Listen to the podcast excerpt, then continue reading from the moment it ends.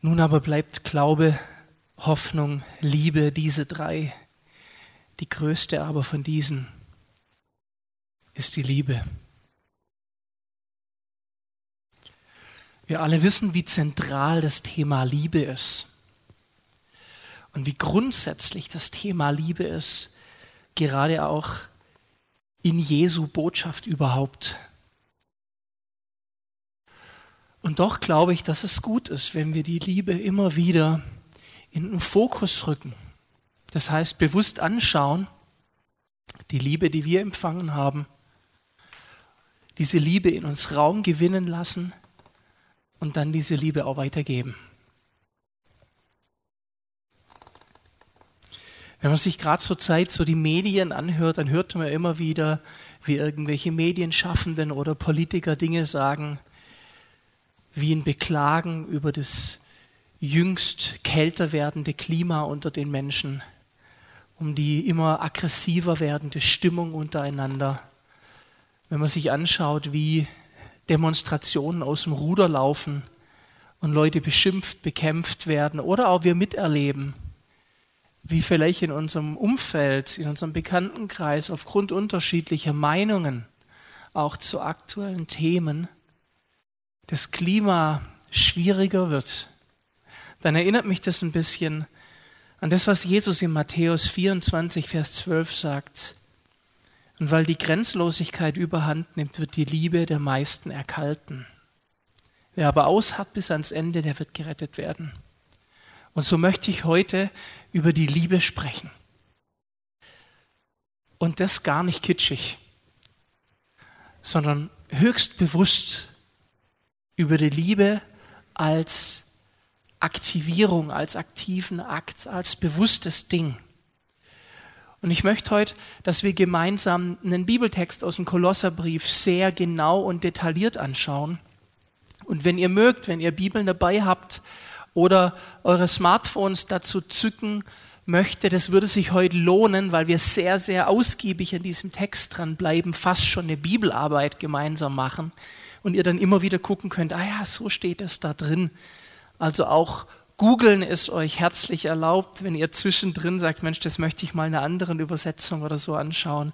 Dieser Text begeistert mich und ist unglaublich gehaltvoll und es ist Kolosser 3, wo wir uns die Verse 12 bis 17 anschauen, sehr fokussiert den Vers 12 in seiner Fülle, aber die anderen, die klingen so stark mit, dass ich sie nicht weglassen kann.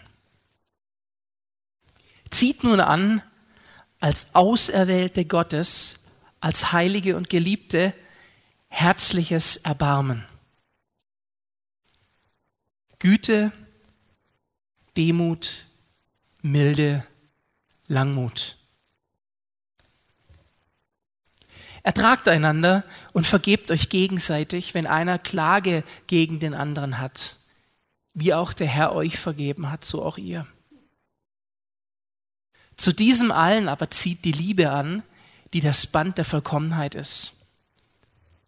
Und der Friede des Christus regiere oder entscheide, sei Kampfrichter, ganz starke Übersetzung, in euren Herzen. Wenn ihr ringt, dann ist der Friede Jesus der Kampfrichter, zu dem ihr auch berufen worden seid in einem Leib und seid dankbar. Das Wort des Christus wohne reichlich in euch oder unter euch. In aller Weisheit lehrt und ermahnt euch gegenseitig mit Psalmen, Lobliedern und geistlichen Liedern singt in euren Herzen in Gnade.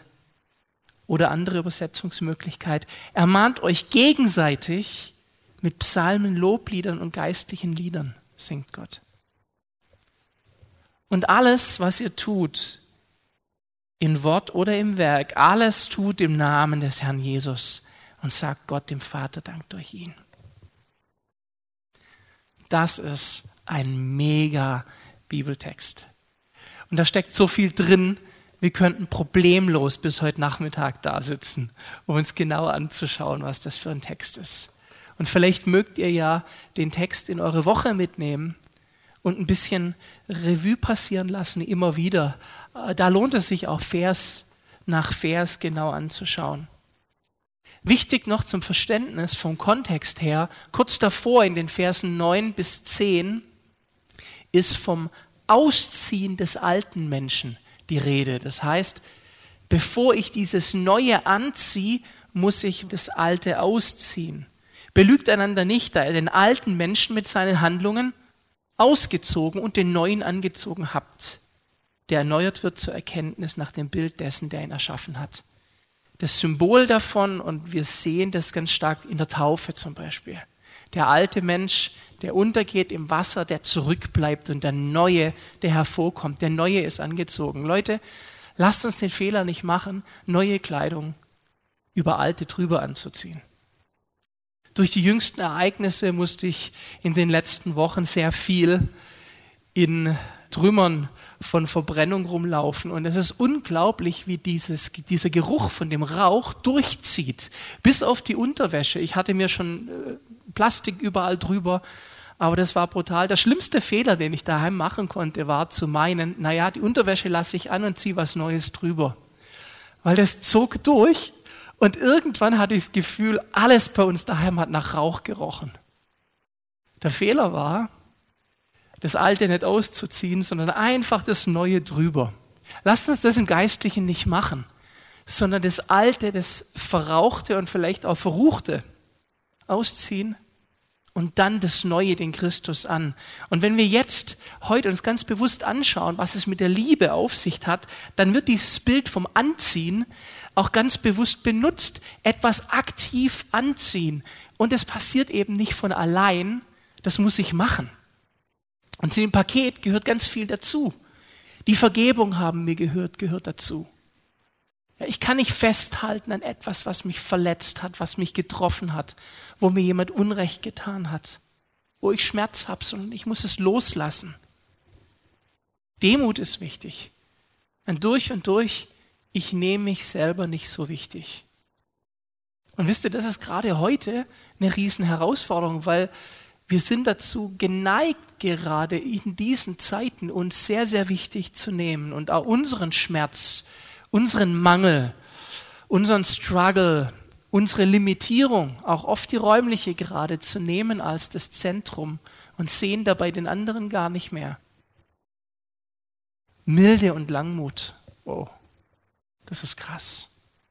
Milde und Langmut. Langmut ist der, der, der Überbegriff für eine Geduld, die so ausgiebig ist, wo man erträgt und aushält.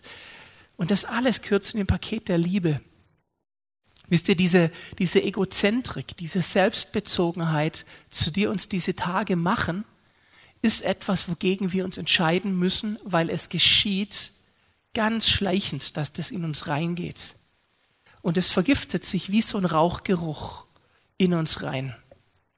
Die Medien, die uns immer wieder sagen, was wir nicht dürfen. Und dann dieses, ich bin so schlecht dran, ich bin so eng.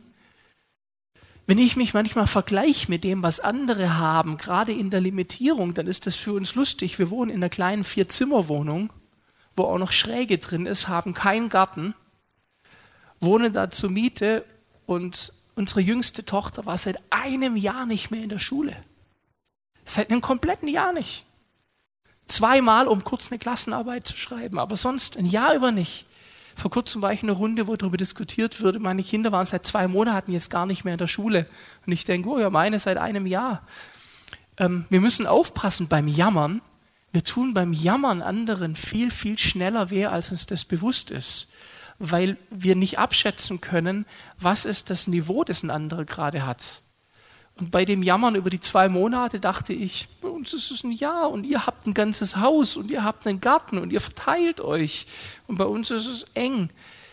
Aber dann sich zu entscheiden, weich zu bleiben oder auch für mich mich dann nicht zu entscheiden, zu sagen, ja, ich bin noch viel schlimmer dran.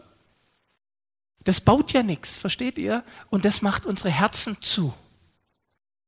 Und dabei erkaltet Liebe gegenüber dem Nächsten, der es vielleicht besser hat als ich, gegenüber dem Nächsten, der dafür verantwortlich ist, dass ich limitiert bin. Wir haben gerade mehr mit den Behörden zu tun, als ich in meinem Leben mit Behörden zu tun hatte. um jeden Gottesdienst zu planen. Viel, viel mehr Zeit unserer Woche geht drauf da drin, die Sonntage vorzubereiten, an, anstatt die Sonntage zu machen. Aber unsere Entscheidung ist auch da, den Behörden gegenüber einfach freundlich und liebevoll zu bleiben, weil auch die versuchen müssen, Dinge umzusetzen, die sie teilweise selber nicht verstehen. Und vielleicht sind wir ganz ehrlich, wir verstehen es doch alle gerade nicht richtig. Sogar Ärzte, die das studiert haben, verstehen sie es ganz genau. Nicht wirklich. Das heißt, wir raten ein bisschen, wir versuchen es nach bestem Wissen und Gewissen und wir scheitern dabei. Es ist gut, wenn wir die Liebe anlassen. Und dann diese räumliche Trennung, die macht auch was im Gespür unter uns, im Freundeskreis, aber auch in der Gemeinde. Da sind wir unterschiedliche Typen. Manche von uns kommen da super mit klar. Dann, dann gibt es den Typus wie, wie mich, der tut sich da eher schwer mit, weil ich, ich spüre gern Menschen.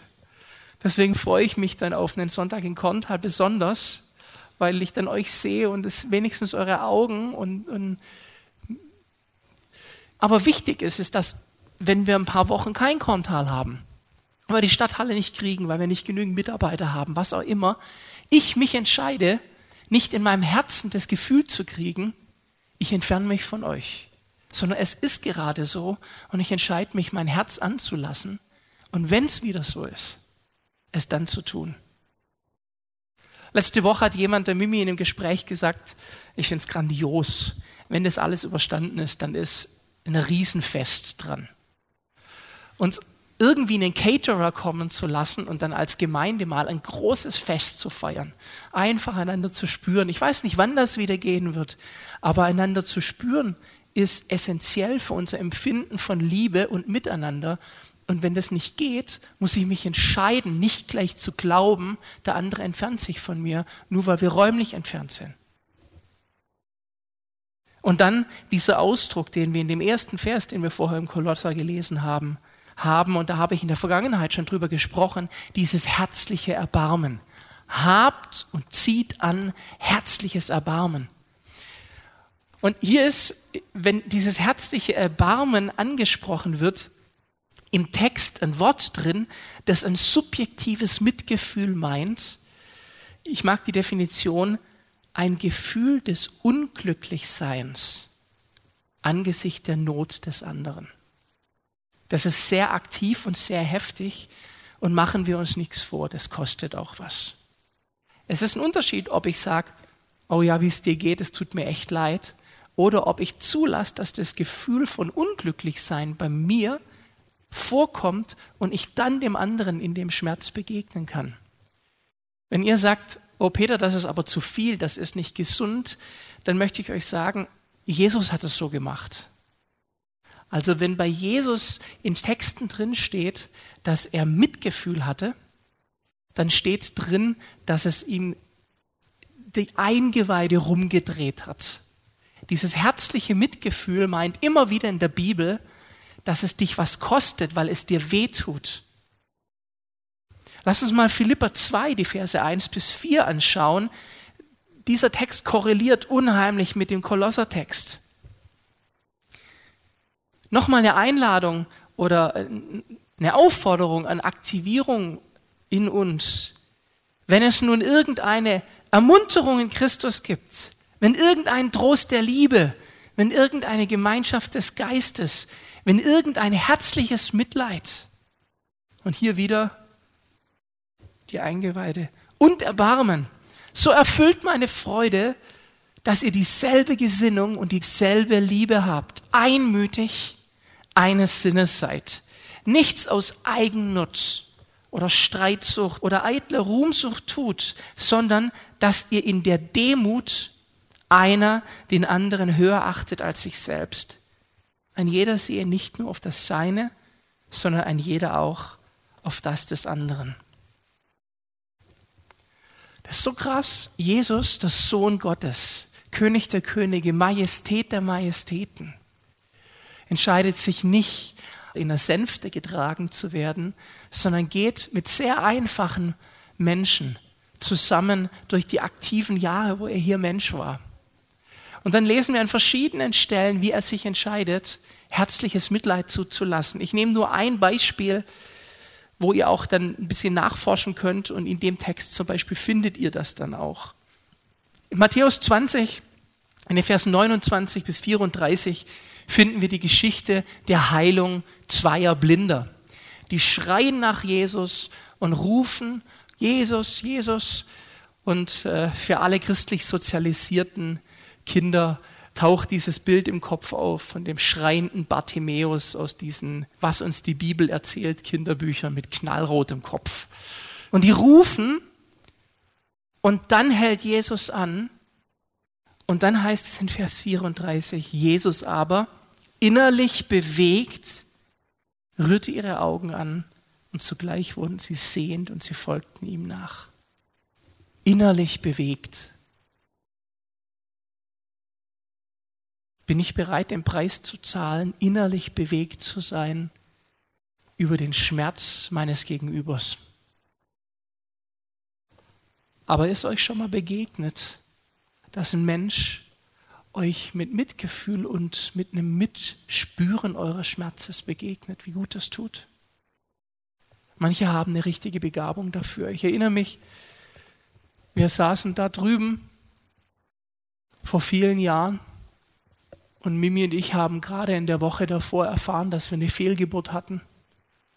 Und ich war ein paar Wochen lang echt stolzer Vater gewesen, weil es ein Wunschkind war. Und klar, das war alles noch in der Schwangerschaftsphase, aber wir waren so happy. Und bei einem Arztbesuch erfahren wir, es ist kein Herzschlag mehr da.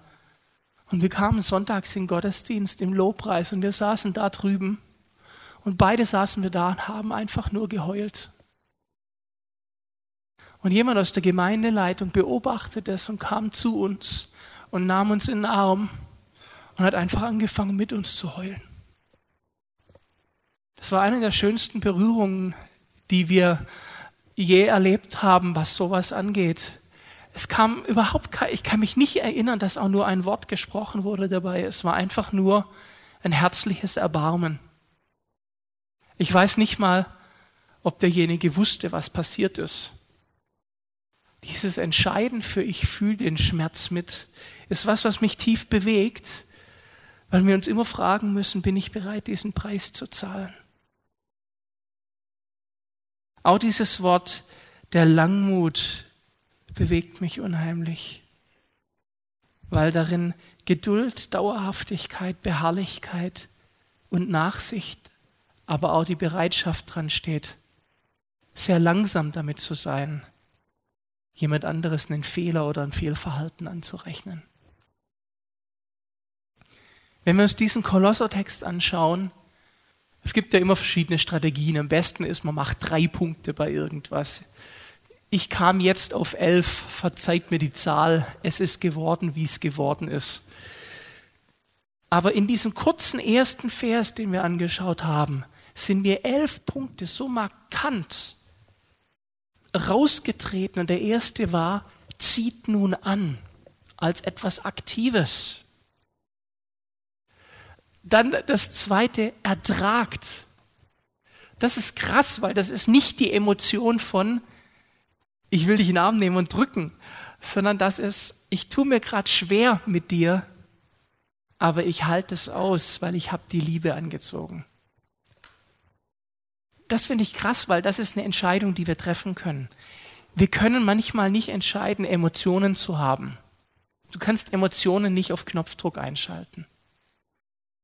Ich bin immer wieder überrascht, wie Emotionen anders funktionieren, als man denkt.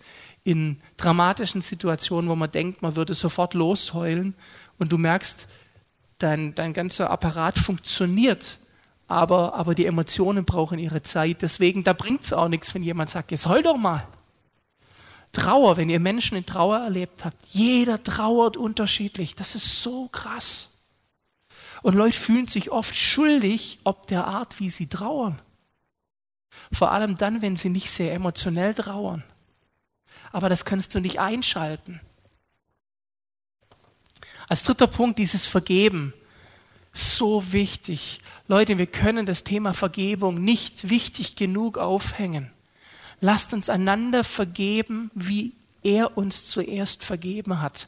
Das ist ein so wichtiges Prinzip in der Bibel, dass es sogar im Vater unser einen zentralen Punkt hat. Und vergib uns unsere Schuld, wie auch wir vergeben unseren Schuldigern. Du kannst nicht in Anspruch nehmen, dass dir vergeben ist, aber du vergibst dem anderen nicht, der an dir schuldig geworden ist. Aber wenn du wüsstest, wie sehr der mir wehgetan hat und wie andauernd, das stimmt, das weiß ich nicht. Deswegen ist es auch nicht an mir zu beurteilen, wie es dir damit geht. Das wird schlimm sein. Aber Gott hat dir vergeben und ich, ich weiß nicht, wie du bist. Ich begegne ja vielen von euch. Und manchmal habe ich schon das Gefühl, so einige von euch, die leben schon ein sehr smoothes, sehr heiliges Leben. Und dann beobachte ich mich im Alltag immer wieder und denke, das Einzige, was mich beruhigt, ist, dass viele von euch mich gut kennen und äh, ihr insofern von mir nicht getäuscht seid, sondern wisst, wie ich auch unter der Woche bin. Aber manchmal gibt es die Momente, wo ich denke, Herr, es ist viel, was du mir zu vergeben hast. Wenn mir wieder ein neuer Fehler bewusst wird, wenn mir jemand bewusst macht, wo ich ihn verletzt habe. Das ist so entsetzlich für mich, jemand weh zu tun. Ich will das nicht, aber es passiert und dann zu vergeben und Vergebung zu empfangen. Dann dieser fünfte Punkt, der Friede Jesu regiere zu dem wir berufen wurden in einem Leib, Gemeinde. Der Friede, das ist, das ist ein Ding, das soll, das soll die ganze Atmosphäre bestimmen. Das ist mit Regieren gemeint. Das ist das Grundfundament, auf dem alles baut. Und wir sind berufen zu einem Leib. Das ist Gemeinde. Das ist gemeinsam zu sein. Das ist Einheit zu haben und nicht auseinanderzudriften, nicht mal in Zeiten von Corona. Aber das fordert raus weil die veränderte Form es nicht einfacher für uns macht. Deswegen nochmal der Appell an erster Stelle, zieht an. Seid dankbar. Nein, ich mache heute keine Predigt über Dankbarkeit, habe ich schon so oft gemacht. Aber ich möchte euch sagen, ich war sehr geneigt dazu in der vergangenen Woche, heute wieder über das Thema Dankbarkeit zu sprechen. Wenn wir uns auf das fokussieren, was wir haben, wie viele von euch wissen, gehe ich seit ein paar Wochen durch eine extreme Phase von Verlust. Ich hätte nicht für möglich gehalten, dass man sowas erlebt.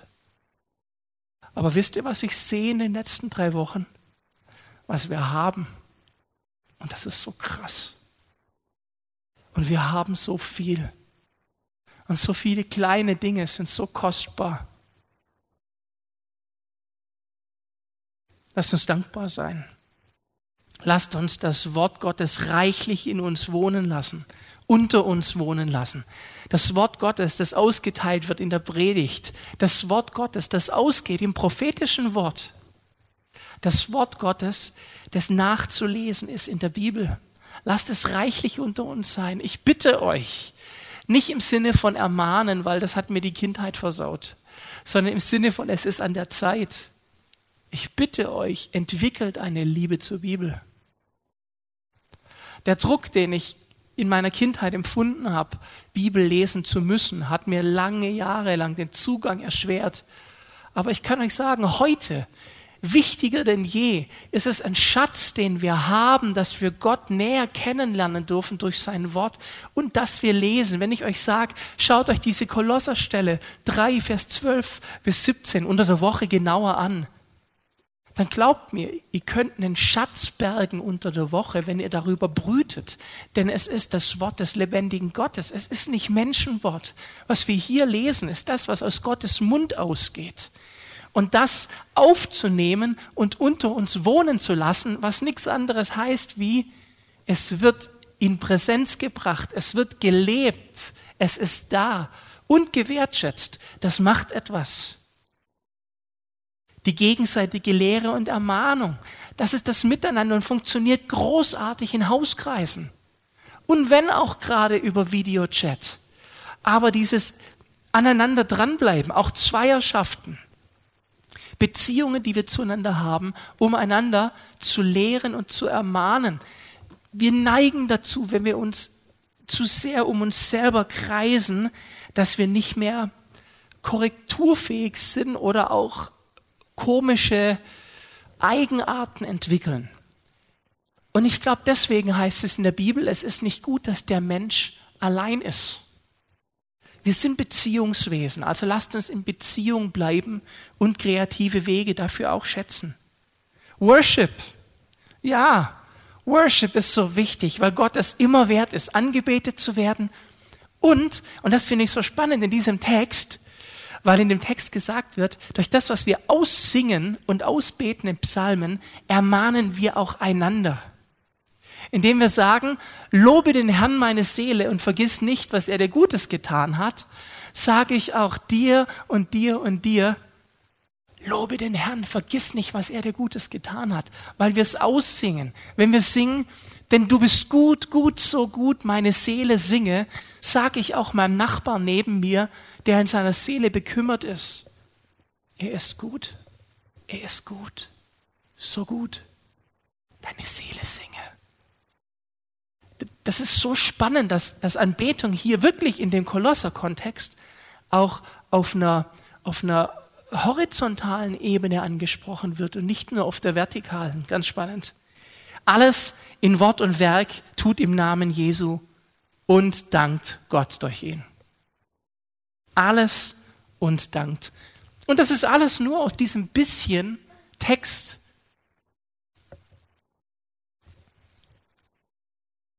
Unsere Motivation ist, wir lieben, weil er uns zuerst geliebt hat.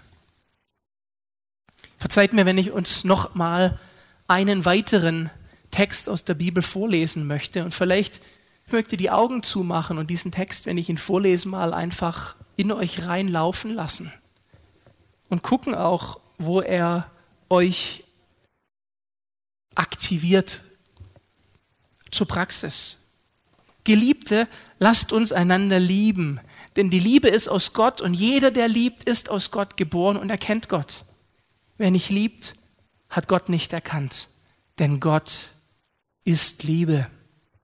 Hierin ist die Liebe Gottes zu uns offenbart worden, dass Gott seinen einzigen Sohn in die Welt gesandt hat, damit wir durch ihn leben.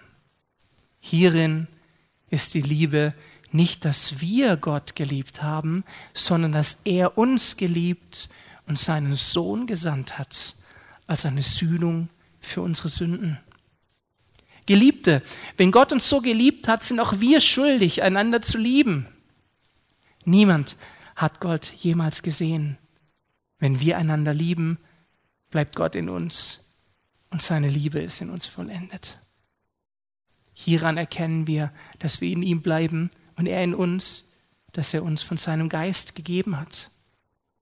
Und wir haben gesehen und bezeugen, dass der Vater den Sohn gesandt hat als Retter der Welt. Wer bekennt, dass Jesus der Sohn Gottes ist, in dem bleibt Gott und er in Gott. Und wir haben erkannt und geglaubt die Liebe, die Gott zu uns hat. Gott ist Liebe. Und wer in der Liebe bleibt, bleibt in Gott und Gott bleibt in ihm. Hierin ist die Liebe bei uns vollendet worden, dass wir Freimütigkeit haben am Tag des Gerichts. Denn wie er ist, sind auch wir in dieser Welt. Furcht ist nicht in der Liebe, sondern die vollkommene Liebe treibt die Furcht aus denn die Furcht hat es mit Strafe zu tun. Wer sich aber fürchtet, ist nicht vollendet in der Liebe.